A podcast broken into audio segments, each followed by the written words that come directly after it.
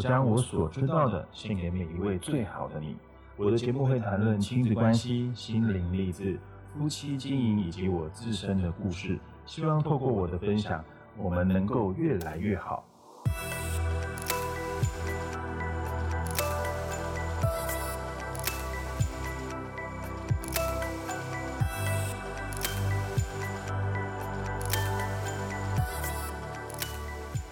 开始之前，先说一个故事。有一位学生的学习严重落后同年级的程度。那这名学生呢，刚转学到一所知名的学校，每一科的成绩都低于该年级的标准。于是老师就约谈了他的母亲，母亲就为他的儿子辩护说，他在前一所学校的成绩都是九十分。老师听得很惊讶，母亲就继续为他的儿子说，他以前能够有这样的。很好的表现，是因为遇到了一位很棒的老师。这个故事你有什么样的启示呢？或是你看见了什么？我们很常有个错误的认知，就是认为学生的成绩好就表示老师教得好，但是父母、老师或是其他的人都不应该以为成绩好就表示学生非常的熟悉课业的内容，因为很多的时候哈。有许多的老师为了避免和家长之间有冲突发生，常常在许多层面上面呢都会打安全牌，给予合格的成绩或是更好的分数，要不然就是降低教育的标准，只是要学生稍微努力一下子，然后呢就能够轻松的获得八十九十分。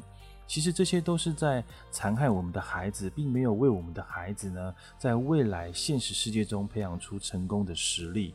有一位老师在每年，呃，每学年初的时候呢，都会给五年级学生一项作业，每个学生都必须读一本书，并且对书中的角色提出专题的报告。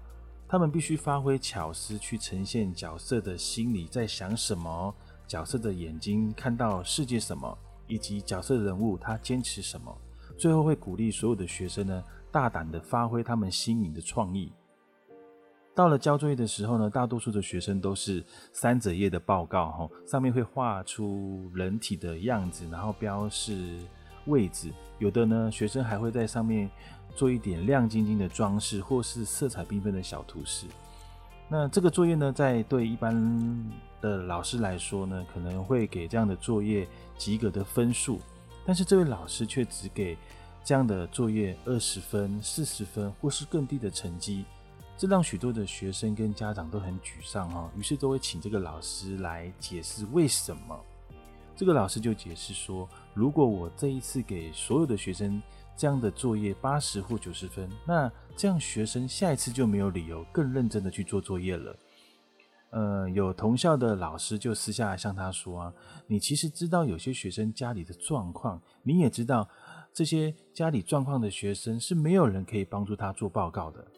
这位老师很快的就回答说，呃，这些家里有状况的学生，等他出了社会之后，没有人会去考虑他的家庭状况如何。如果我们找了借口或者是留余地，会让这个孩子以为他可以用环境的因素为自己。的表现呢？找借口，我们绝对不可以这样做。我们必须要求每个孩子负责任，做出高标准的表现，并且要尽力的鞭策孩子做到最好的表现。所以呢，低分也是一个很重要的生命课程。